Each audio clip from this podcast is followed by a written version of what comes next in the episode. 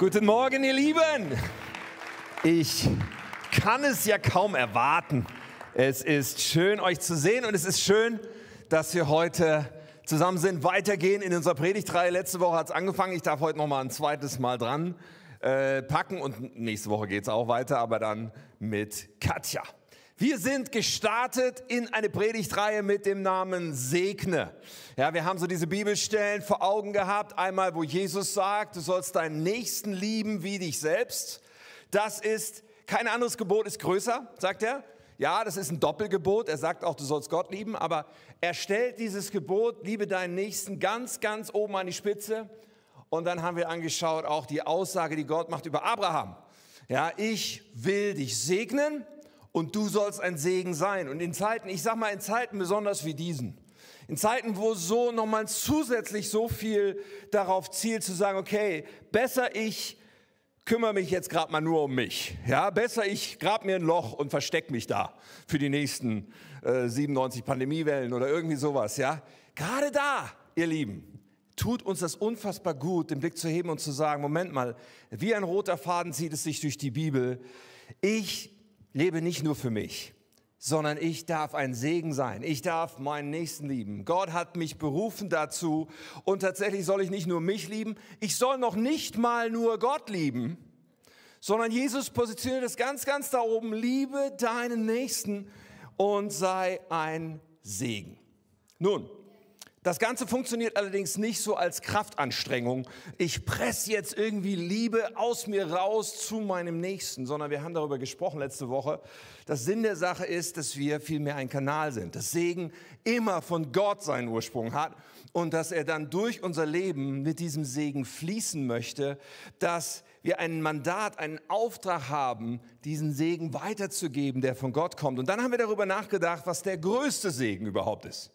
Der größte Segen ist, Jesus, Jesus zu kennen, zu wissen, er liebt mich, zu wissen, er ist gekommen, um für meine Schuld zu bezahlen. Er, er hat mich freigekauft. Er ist mein Herr und Retter, mein Erlöser.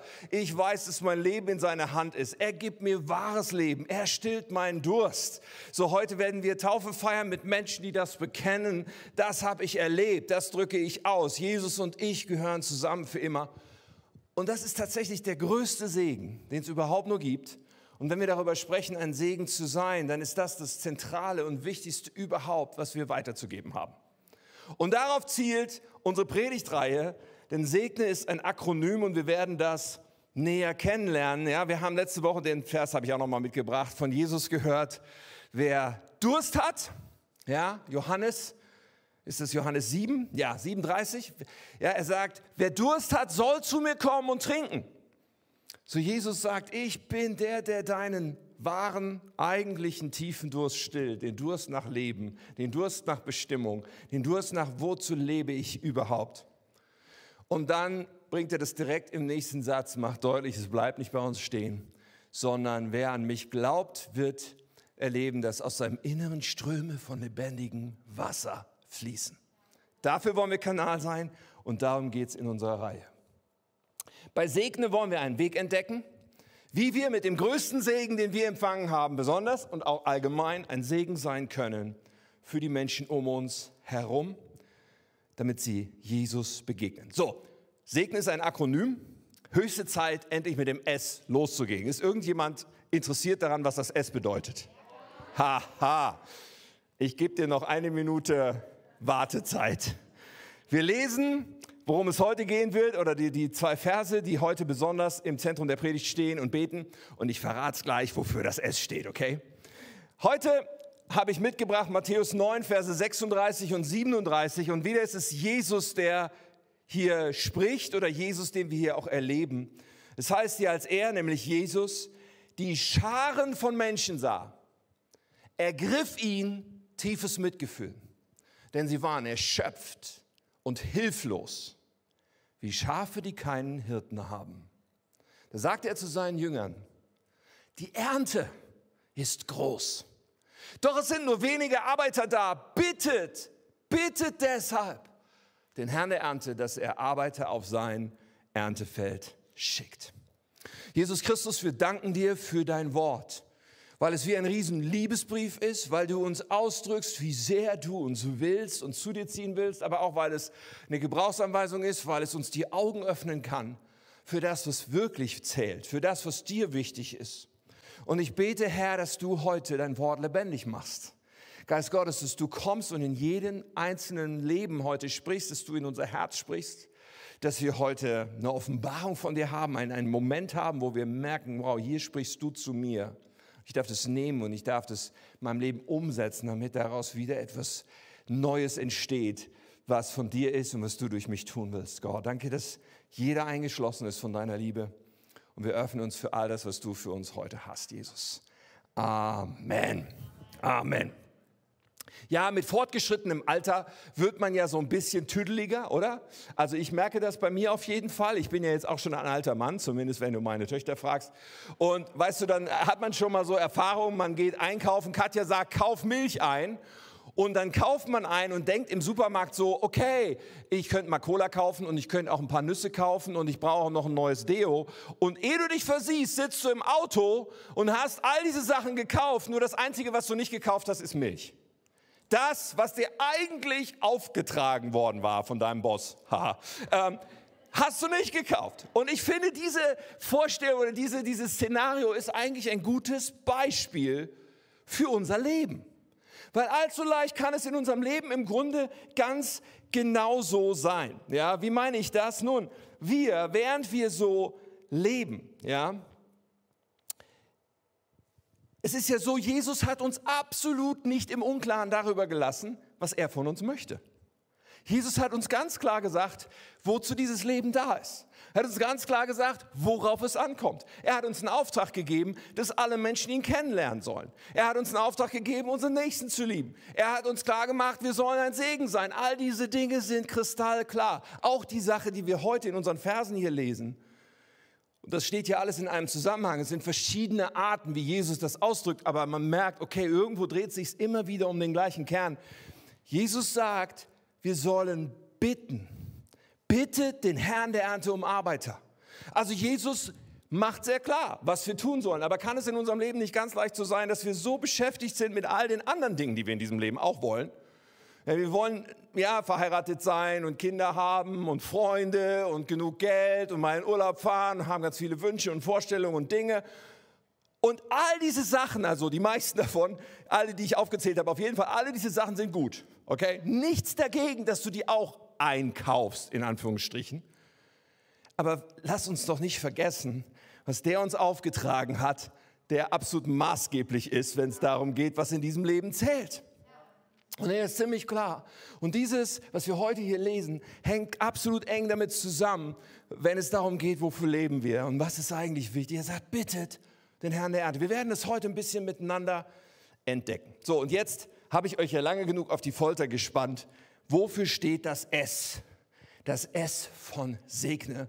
Es steht für starte mit Gebet. Starte mit Gebet. Und das ist unser Thema heute.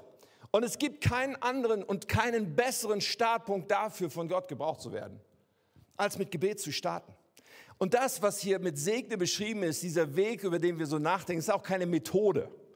Ja, es ist nicht einfach etwas erstens, zweitens, drittens, sondern läuft das schon, sondern direkt mit dem S machen wir deutlich, es kommt darauf an, dass Gott was macht.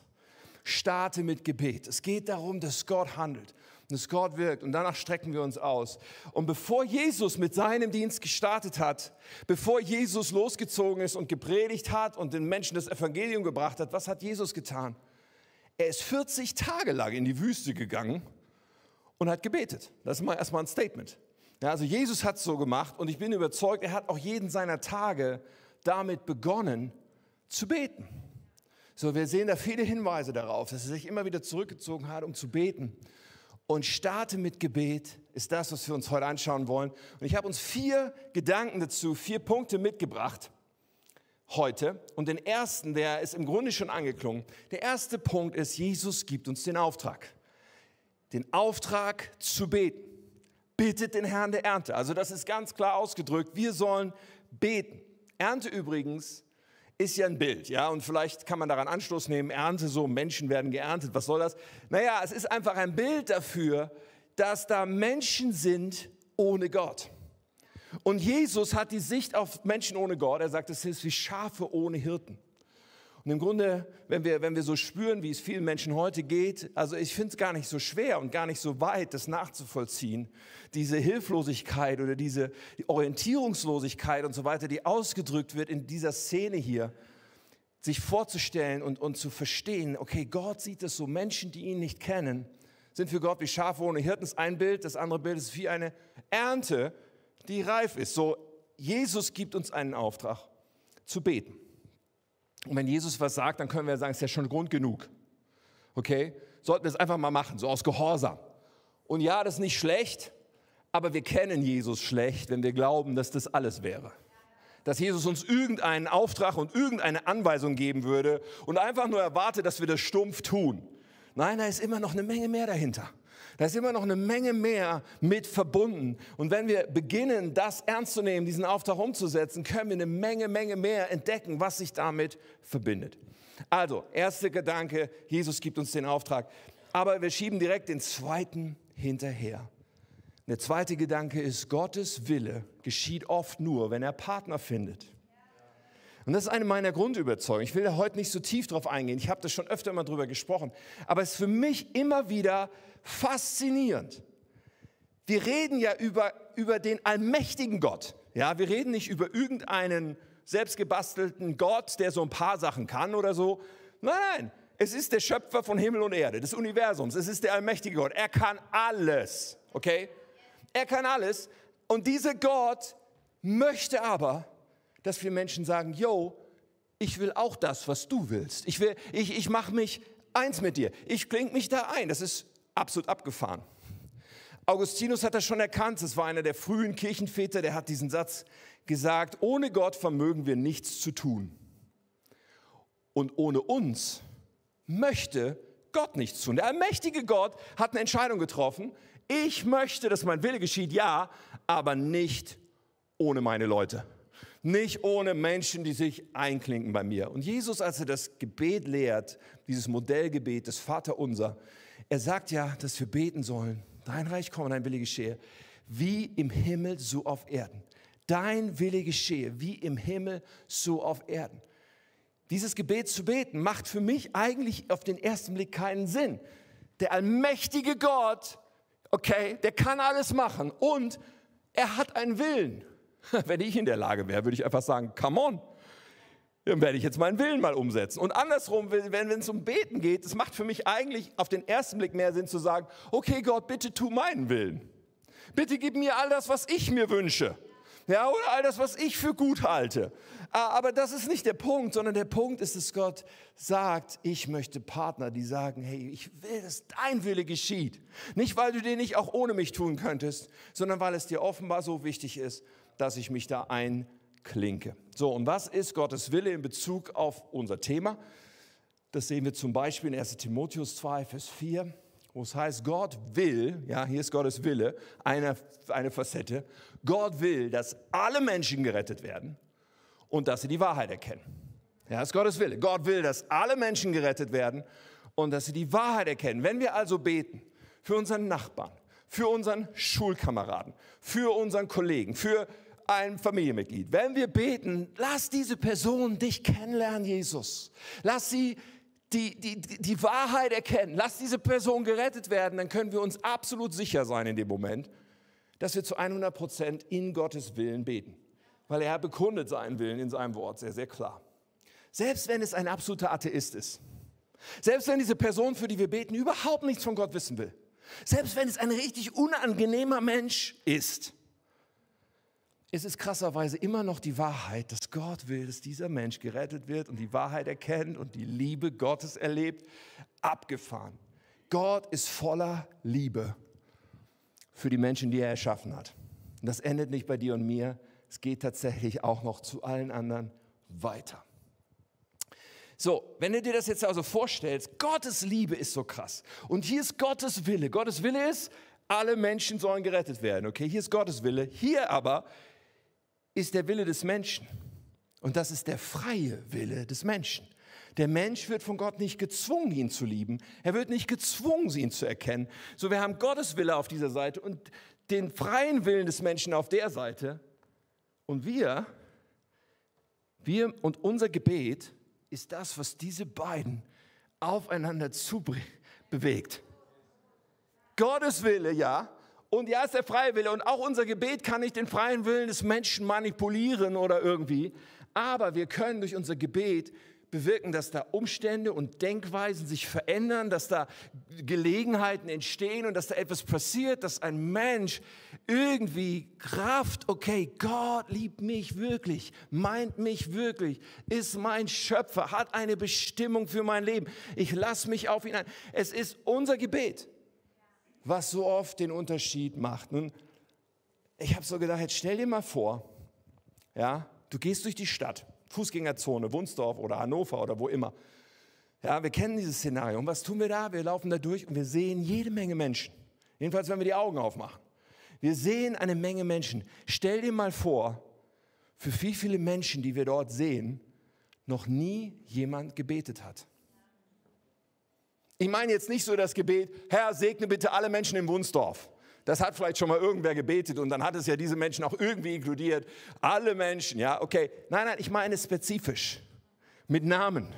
Mit, ich kenne diese Person und ich bringe sie zu dir, Gott. Stell dir vor, wie viele Menschen da sind, für die noch nie jemand gebetet hat. Und wie viele Menschen noch nicht Jesus begegnet sind, weil noch nie jemand für sie gebetet hat. Ich finde es ziemlich aufwühlend, wenn ich darüber nachdenke. Dann habe ich über mich nachgedacht. Ich meine, ich bin mit 19 zum Glauben gekommen und war zwei Jahre lang im Umfeld von Christen vorher als eigentlich Ausgangspunkt totaler Atheist. Und ich habe gesagt, ihr spinnt mit eurem Jesus. Ihr habt sie nicht mehr alle. Zwei Jahre lang und ich bin überzeugt, in diesen zwei Jahren, wo ich mit diesen Christen, ja, durch meine damalige Freundin bin ich in diese Kreise gekommen und da war ich dann irgendwie auf dem Radar von Christen. Und zwei Jahre lang haben Leute für mich gebetet. Und die Tatsache, dass zwei Jahre lang Menschen für mich gebetet haben, ist mitverantwortlich dafür, dass ich heute hier stehe. Ich habe es gleich übertrieben, bin gleich Pastor geworden, aber ja. Es ist das Gebet, was das zusammenbringt. Und Gott sucht Partner. Gott sucht Partner. Alright, das ist der zweite Gedanke, der mir so wichtig ist. Und das zu verstehen, ich finde, das macht auch Gebet lebendig und, und, und öffnet uns die Augen für die Bedeutung dessen, was Gebet ist. Dritter Gedanke, über den ich mit euch nachdenken möchte, ist, Gebet verändert unser Herz. Und nur bewegte Herzen setzen in Bewegung, also setzen uns in Bewegung und setzen überhaupt etwas in Bewegung. Gebet verändert unser Herz. Herz. Wir schauen noch mal in diesen Text von heute. Also Jesus, der Kontext ist, Jesus zieht durch die Gegend, er predigt in den Orten überall das Evangelium, er heilt Menschen, Scharen von Menschen laufen zusammen. Und dann ist da diese Szene und dieser Satz, als Jesus die Scharen von Menschen sah, ergriff ihn tiefes Mitgefühl, denn sie waren erschöpft und hilflos wie Schafe, die keinen Hirten haben. Also Jesus sieht diese vielen Menschen und ihn ergreift tiefes Mitgefühl, sagt es in dieser Übersetzung. Und ich habe gedacht, ich will mal wissen, was da wirklich steht. So, also was, was da sozusagen, welche Bedeutung da alle drin liegen, weil das Neue Testament auf Deutsch ist ja eine Übersetzung des Neuen Testamentes auf Griechisch, dem es geschrieben wurde. Und bei einer Übersetzung ist immer spannend, okay, da steht eine Vokabel. Welche Bedeutung hat diese Vokabel eigentlich? Und das Wort, was hier bei, bei diesem innerlich bewegt sein oder ergriffen sein von tiefem Mitgefühl, was hier steht, das griechische Wort heißt Splachnizomai. Ja, das ist schon mal nice, oder? Splachnizomai. Okay? Aber das Wort, wenn du schaust, was das bedeutet, dann geht es hier wirklich um ein tiefes Erbarmen, aber in dem Wort, in der, in der Wortwurzel sozusagen, ist auch etwas drin, was mit Eingeweiden zu tun hat. Ja, Eingeweide so. Im Deutschen würde man vielleicht sagen, es drehte sich ihm der Magen rum. Oder es ging ihm durch Mark und Bein. So, er war absolut innerlich aufgewühlt, als er die Menschen sah. Und das finde ich faszinierend, weil Jesus sieht viel mehr als das Sichtbare. Er sieht nicht einfach nur Menschen, sondern er sieht, was der Schöpfer, was der himmlische Vater sieht. Und er fühlt das auch tief drin. So fühlt Gott über Menschen. Und das wühlt ihn krass auf. Und wenn ich mich da rein versetze, Und ich glaube, dass das Gebet macht, das Gebet schafft so eine übernatürliche Sicht. Wenn wir anfangen für Menschen zu beten, dann fangen wir an, dass wir sie nicht mehr nur menschlich, natürlich betrachten, sondern dass wir darüber hinaus eine Sicht bekommen, wie Gott diesen Menschen sieht. Das ist so heftig. Und wenn wir uns da reinversetzen, dass wir anfangen, so zu fühlen, wie Gott fühlt, das ist so krass. Ich finde es auch eine Riesenehre eigentlich, dass Gott uns damit reinnimmt. Aber das ist, was durch Gebet passiert. Wir, wenn, wenn wir uns dafür öffnen, dann, dann lässt Gott uns das fühlen, ein bisschen. Wahrscheinlich wären wir völlig überfordert, wenn er die komplette Ladung bei uns irgendwie geben würde. Aber ein bisschen lässt er uns fühlen, ein bisschen lässt er uns spüren, was er sieht, was er fühlt über Menschen. Und natürlich, das passiert jetzt wahrscheinlich nicht so häufig, wenn wir einfach nur so Stichwortgebet machen, so. Ja, und übrigens, da mein Onkel, bitte lass, der auch, lass den auch zum Glauben kommen und dann zack, sind wir bei der nächsten Sache. Also es ist, glaube ich, schon hilfreich, sich so ein klein bisschen Zeit zu nehmen und zu beten und zu sagen, Gott, gib mir deine Sicht von diesem Menschen. Ja, gib mir etwas von dieser Last auf mein Herz, von diesem Fühlen, wie du fühlst über diese Person und sie dann zu Gott zu bringen, weil Gebet schafft diese Sicht. Dann entwickelt sich so eine Liebe in unserem Herzen und dieses wunderschöne Ding, Partner von Gott zu sein, kann mehr und mehr sich entfalten. So Jesus wird so inner, ist innerlich bewegt. Ich glaube, weil er viel gebetet hat für die Menschen. Deswegen ist es da. Und dann lesen wir die Ernte. Moment, ich wollte erst noch was anderes lesen. Ten Boom hat das Zitat mal oder den Satz gesagt, wir werden nie wissen, wie Gott unsere Gebete beantwortet. Doch wir können stets davon ausgehen, dass er uns in seine Pläne, diese zu beantworten, mit einbezieht. Und das ist dann die nächste Komponente, die so spannend ist. Wenn wir beten und wenn es etwas, ja, wenn wir etwas von diesem, von dieser Liebe und Last Gottes bekommen, dann ist es schon der Weg dazu, dass Gott uns zumindest auch zur Antwort auf das Gebet machen wird. Dass wir beteiligt sein werden an dem, wie das Gebet beantwortet wird. So, und in Vers 37, das finde ich dann aus mehreren Gründen bewegend, das schauen wir jetzt auch nochmal an, da heißt es dann, die Ernte ist groß, sagt Jesus, doch es sind nur wenig Arbeiter da. Bittet deshalb den Herrn der Ernte, dass er Arbeiter auf sein Erntefeld schickt. Also, zuerst fällt mir da auf, okay, da gibt es eine große Ernte, aber krasser Kontrast, wenige Arbeiter. Also das stelle ich mir so vor für einen Landwirt wie der Supergau, oder? Du hast monatelang gearbeitet, das Feld vorbereitet, du hast den Samen ausgesät und jetzt nach so und so viel Zeit und Mühe ist der Moment da, wo man die Früchte ernten kann. Und dann gibt es zu wenig Arbeiter. Ich habe das mal gesehen bei einem Spargelfeld. Ich bin mal an so einem Spargelfeld vorbeigefahren und wenn Spargel nicht geerntet wird, ja, was passiert dann? Ich meine, Spargel, ja, der, der muss ja geerntet werden, wenn er quasi so unmittelbar an der Oberfläche ist mit dem Kopf, wenn er da so wächst. Und wenn man den dann nicht erntet, ja, dann wächst er einfach weiter. Da werden dann so richtige, so meterhohe, so knusprige äh, äh, Büsche draus.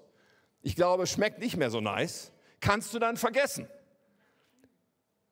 Die Ernte ist reif, aber es sind wenige Arbeiter da. Und es ist faszinierend, hier ein bisschen genauer hinzuschauen, finde ich jedenfalls. Erstens, hier wird von einem Herrn der Ernte geredet. Offensichtlich Gott. Gott beansprucht diese Ernte für sich. Er sagt, das sind meine. Das ist mein Land. Es ist, es, ja, ich bin der Schöpfer. Ich habe diese Menschen geschaffen und ich beanspruche sie für mich. Die gehören mir. Niemand sonst darf eigentlich diese Ernte einfahren, außer diesem Herrn der Ernte, außer dem Landbesitzer. So, Menschen sind seine Geschöpfe. Aber natürlich, damit Menschen Gott begegnen, ist noch etwas nötig. Es sind Arbeiter nötig, es sind Partner nötig. Und dann ist es faszinierend hier, das sich klar zu machen. Erstens, für mich, wenig Arbeiter bedeutet, dass viel weniger Menschen Gott kennenlernen, als eigentlich möglich wäre. Ich glaube das von ganzem Herzen. Ich glaube nicht, dass, weil zu viele Menschen ein verschlossenes Herz haben, weil zu viele Menschen nichts von Jesus Christus wissen wollen, weil zu viele Menschen glauben, dass mit Gott ist alles ein Märchen, kommen so wenig Menschen zum Glauben. Nein, nein. Ich glaube, auch heute im Jahr 2021 das Problem ja noch das gleiche. Es könnten viel mehr Menschen zum Glauben kommen, wenn viel mehr Arbeiter da wären. Aber Jesus nimmt das nicht zum Anlass, sozusagen so, okay Leute, Jünger, ihr seid die Arbeiter. Ich meine, das sagt er an anderer Stelle schon auch. Ja, er gibt ja den Auftrag den Jüngern. Aber hier betont er was anderes. Er sagt nicht einfach, los jetzt, jetzt, ne? Er sagt auch nicht zu seinen Leuten, ja, jetzt seht mal zu, dass ihr Arbeiter findet. Dass ihr mal loszieht und ein paar Leute auch zum Feld schleift, damit die endlich auch mal mitmachen mit dem Ernten. Und ganz ehrlich sehe ich das auch nicht als meine Aufgabe. So euch jetzt zu bearbeiten. So jetzt werdet mal Arbeiter, verstehst du? Jetzt, ne, come on, also jetzt mal los. Äh, ladet mal Leute ein. Das ist auch nicht meine Aufgabe. Interessant ist, dass Jesus hier den Herrn der Ernte ins Spiel bringt und sagt, das ist erstmal auch eine Sache, die mit dem zu tun hat. Finde ich sehr, sehr faszinierend, darüber nachzudenken. Er sagt, der Herr der Ernte muss was machen. Der Herr der Ernte ist gefragt. Zumindest auch. Und was muss der Herr der Ernte tun? Er muss Arbeiter schicken, heißt es in dem Vers. Und da habe ich auch noch mal ähm, reingeschaut. Was steht denn da, wo dieses Schicken steht? Ja, nicht Chicken, sondern Schicken. Also, der Herr der Erde muss schicken. Da steht im Griechischen das Wort Ekballo. Und Ekballo, das ist eigentlich eine krasse, ziemlich starke Vokabel, wenn du dir die Bedeutung anschaust. Eigentlich heißt Ekballo nicht so ein zartes, ich schick dich mal, sondern eigentlich die Bedeutung von diesem Wort ist hinauswerfen, fortjagen oder auch austreiben. Also wenn man davon redet, Dämonen auszutreiben, benutzt man die gleiche Vokabel. Also da ist richtig Dampf dahinter. Es ist nicht so, ich schick dich mal irgendwo hin. Nee, es ist so, come on, los geht's, raus hier. Es ist wirklich eine ganz starke Vokabel, die hier beschrieben wird, was der Herr der Ernte tun muss mit den Arbeitern. Er muss sie in die Ernte treiben. Und ich glaube, das Wie beantwortet sich vorher schon bei Jesus. Das, was Gott machen will, ist so ein inneres, mir dreht sich der Magen rum, ein Splachnizomai, ein Ich kann es nicht aushalten, mir die Menschen anzuschauen und dabei zu fühlen, was Gott fühlt. Etwas, was mich in Bewegung setzt, weil es einfach so ein inneres Brennen wird und eine Leidenschaft wird. Und das ist etwas völlig anderes als, ja stimmt, wir müssen ja auch mal den Leuten von Jesus erzählen. Habe ich zwar keine Lust zu, ist auch irgendwie ätzend, aber nein, nein, nein. Es ist, äh, Gott, mach etwas mit deinen Leuten, dass wir gar nicht anders können, dass wir innerlich bewegt sind, damit diese Ernte nicht verloren geht. Wow. Und dafür braucht es aber auch unseren Teil. Und zwar nicht, wir gehen aus eigener Kraft, sondern wir beten. Wir partnern mit dem Willen Gottes und sagen, Herr, schick du Arbeit in die Ernte, treib Arbeiter raus in die Ernte, tu etwas, dass dieses Drängen da ist. Und ich glaube, dass das, was auch ten Boom gesagt hat, sich dann anfängt zu realisieren. Ja, natürlich werden auch wir Teil der Gebetserhörung. Ja, natürlich fängt auch in uns dann etwas an, sich zu verändern. Ja, natürlich ändert sich dann unser Herz für diese Menschen, die Gott so sehr liebt. Das ist eine Folge, die dann passiert. Und mit, dieser Dräng, mit diesem Drängen, mit dieser Leidenschaft werden wir dann selber Arbeiter in der Ernte, nicht aus schlechtem Gewissen, sondern weil wir wirklich, weil wir gedrängt sind innerlich, das zu tun. Und ich merke in meinem Leben immer einen Riesenunterschied. Ja, und wenn man lange genug Christ ist, man merkt, okay, da gibt es mal Phasen, da betet man ganz viel in dieser Richtung und dann gibt es mal Phasen, da ist das weniger. Und ich merke den Unterschied. Ich merke, dass da, wo ich viel bete, in dieser Richtung, dass ich mit einem anderen Bewusstsein durch den Tag gehe, dass ich mit einem anderen Verlangen, dass irgendwas passiert und dass es irgendwelche Gelegenheiten gibt, mit Menschen zu sprechen. Es ist, dass ich anders durch den Tag laufe. Ich merke, es macht eine Menge in mir. Ich meine, ich bin Pastor, ich bin eigentlich nur mit Christen zusammen, wenn ich nicht aufpasse. Natürlicherweise nicht so viel mit Menschen, die gar nicht Jesus kennen. Äh, was eine Herausforderung ist, zumal ich ein introvertierter Mensch bin und nicht irgendwo keine Ahnung, also ein Kollege von mir, der erzählt immer, dass er manchmal, wenn er mit dem Flugzeug fliegt, bevor der Flieger losgeht, sich einfach im Gang aufstellt und sagt, ich bin übrigens der Pastor für Ihren Flug. Wenn Sie Fragen über den christlichen Glauben haben, ich sitze im Platz 23, Platz C. Und ich denke, es ist super, dass du das so machst. Mach weiter so, aber definitiv werde ich das nicht machen. Ja, also das ist nicht so ganz meine Persönlichkeit, aber ich kann trotzdem in meinem Leben so viele Gespräche, so viele Situationen und auch Menschen, die dann ihr Leben Jesus gegeben haben, in Verbindung bringen, damit, wie mein Herz unterwegs war durch das Gebet, was ich gebetet habe. Gebet verändert unser Herz. Und wenn, wir unseren, wenn unser Herz verändert ist, dann kommen wir in Bewegung und dann setzt sich etwas in Bewegung. Die Frage ist, darf Gott daran? Fangen wir mutig an zu beten, um ihn ranzulassen, dass er auch in unserem Herzen was verändern darf. Okay, Zeit für die vierte und letzte Überschrift. Was ist auch noch im Gebet? Leitet Gott uns zu konkretem Handeln, um ein Segen zu werden. Es ist nicht so bei Gebet einfach nur so, dass wir zu Gott reden über Menschen und dass wir über Menschen jetzt alles Mögliche Gott erzählen, sondern es ist auch andersrum so. Gott möchte zu uns reden. Gebet ist auch ein Hören auf Gott, ein Reden mit ihm. Er will uns Ideen geben. Ja, er möchte uns Ideen geben und Impulse geben in Situationen. Jemand erzählte die Geschichte, die fand ich ehrlich gesagt ziemlich abgefahren.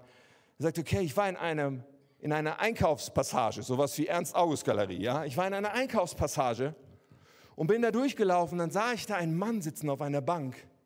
Der saß da ganz alleine und ich hatte den Impuls, zu ihm zu gehen und ihm zu sagen, weißt du, Gott liebt dich. Und er hat reagiert, wie die meisten von uns auch reagieren würden. Er hat gesagt, ach Quatsch, also das ist jetzt ja bestimmt nicht und so weiter und überhaupt, ich muss da drüben in den, in den Laden einen Jeans kaufen.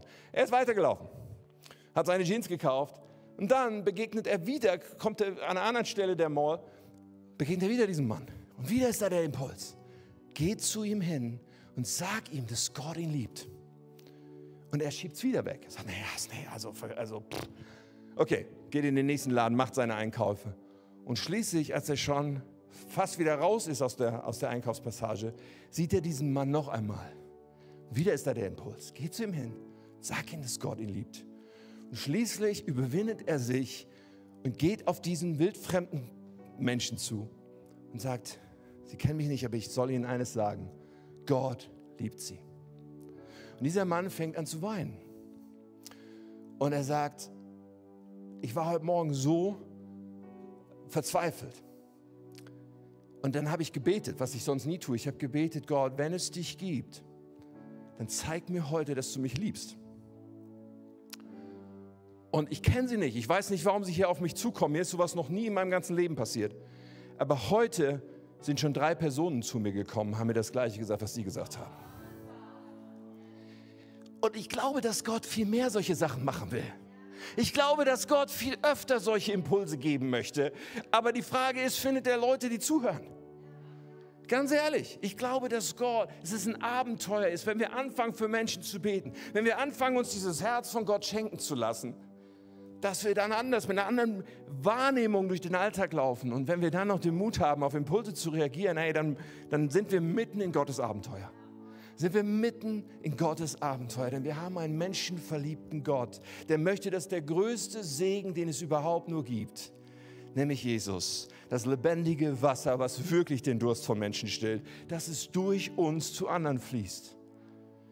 Und das ist nicht, dass wir ein schlechtes Gewissen kriegen, sondern lass uns einfach anfangen zu beten. Lass uns starten zu beten. Und starten mit Gebet heißt, ja, zeig mir, wie ich ein Segen sein kann, heute ganz konkret. Zeig mir, wie das heute passieren kann.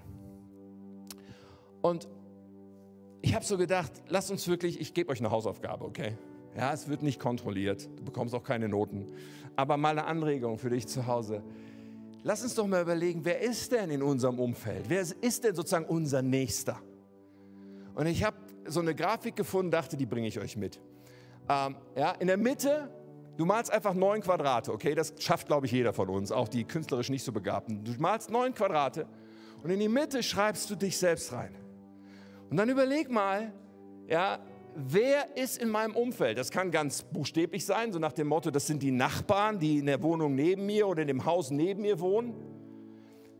Aber es sind natürlich auch Menschen, die sonst in deinem Umfeld sind, kannst du genauso da reinschreiben. Menschen auf deiner Arbeitsstelle oder in deiner Schule oder in deiner Familie. So bei mir sind da ein paar Familienmitglieder in diesen Kästchen eingetragen und bei mir sind auch äh, Menschen aus der Nachbarschaft in diesen Kästen eingetragen und es sind Bekannte in diesen Kästchen eingetragen. Und du kannst auch, wenn du sagst, also acht Kästchen, ganz ehrlich, äh, viel zu wenig, dann machst du halt noch mehr. Aber das betend, damit schon anzufangen, da zu beten, okay, welche Namen, Herr, soll ich eintragen in diese Kästchen? In etwas, was ich nehmen möchte in den nächsten Wochen, um zu beten und zu reden mit dir über diese Menschen. Welche Namen sollen da draufstehen? Und dann anzufangen zu beten und zu sagen, okay Herr, gib mir deine Sicht. Wie siehst du eigentlich diese Menschen? Wie siehst du ihr, ihre Situation, ihre geistliche Lage? Und Herr, wie kann ich diese Menschen segnen? Wie kann ich einfach etwas von, von diesem Segen, der von dir fließt, und du hast mich gesehen, wie kann ich das Menschen bringen? Und ich glaube, dass so viel möglich ist und dass, es, dass wir erwarten dürfen, dass wir anfangen, wie Gott zu fühlen und eine Leidenschaft zu bekommen für Menschen. Ich glaube, es braucht ein bisschen Mut, weil das, das Gebet ist ja nicht nur segne die Person, sondern das Gebet ist ja auch, du darfst mich aufwühlen. Das Gebet ist ja auch, treibe Arbeiter in die Ernte. Und ich weiß, das könnte dann genauso mich betreffen. Das Gebet ist auch, hey, ich möchte Partner sein, damit Menschen dich kennenlernen. Aber ich glaube, so viel, so viel steht in den Startlöchern, dass dadurch passieren kann, in deinem Leben, durch dich, in deinem Alltag, in deinem Umfeld. So, und ich möchte uns quasi als Advents-Challenge, okay? Wir, wir, nächste Woche ist erster Advent. Weihnachten steht vor der Tür. Ja, und ich denke immer, es ist gut, nicht nur zu starten, okay, jetzt bete ich den Rest meines Lebens immer. Ja, das, das ist das ultimative Ziel natürlich. Aber erstmal sich einen gewissen Zeitrahmen zu setzen. Vielleicht heute dich hinzusetzen, heute Mittag, und zu sagen, ich male mir neun Kästchen auf und ich schreibe Namen rein und ich fange an zu beten. Und bis Weihnachten werde ich jeden Tag für diese Menschen beten die Gott mir zeigt und die ich da eintrage. Und ich möchte mich auf den Weg machen. Ich möchte starten mit Gebet. Dafür steht das S von Segne. Starte mit Gebet.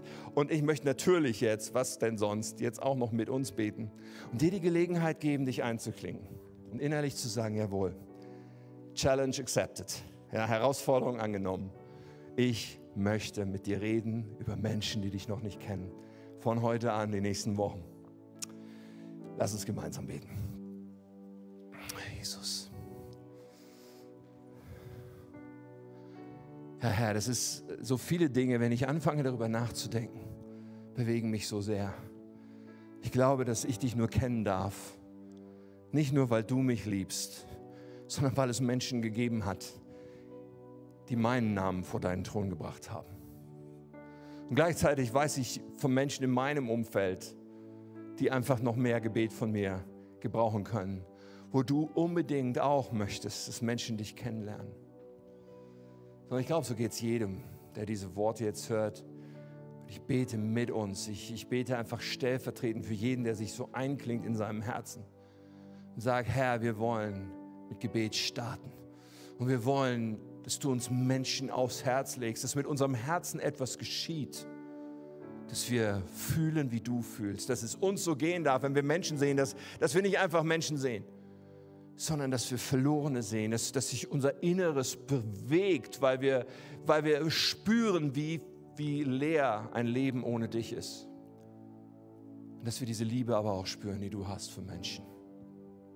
So Herr, so, ich sage dir das heute und ich bete das mit allen, die sich einklinken wollen wir wollen diese Herausforderung annehmen. Wir wollen beten für Menschen in unserem Umfeld. Und wir wollen sehen, wie du unser Umfeld veränderst und wie Menschen dich kennenlernen, wie Menschen offen werden, wie Gespräche entstehen.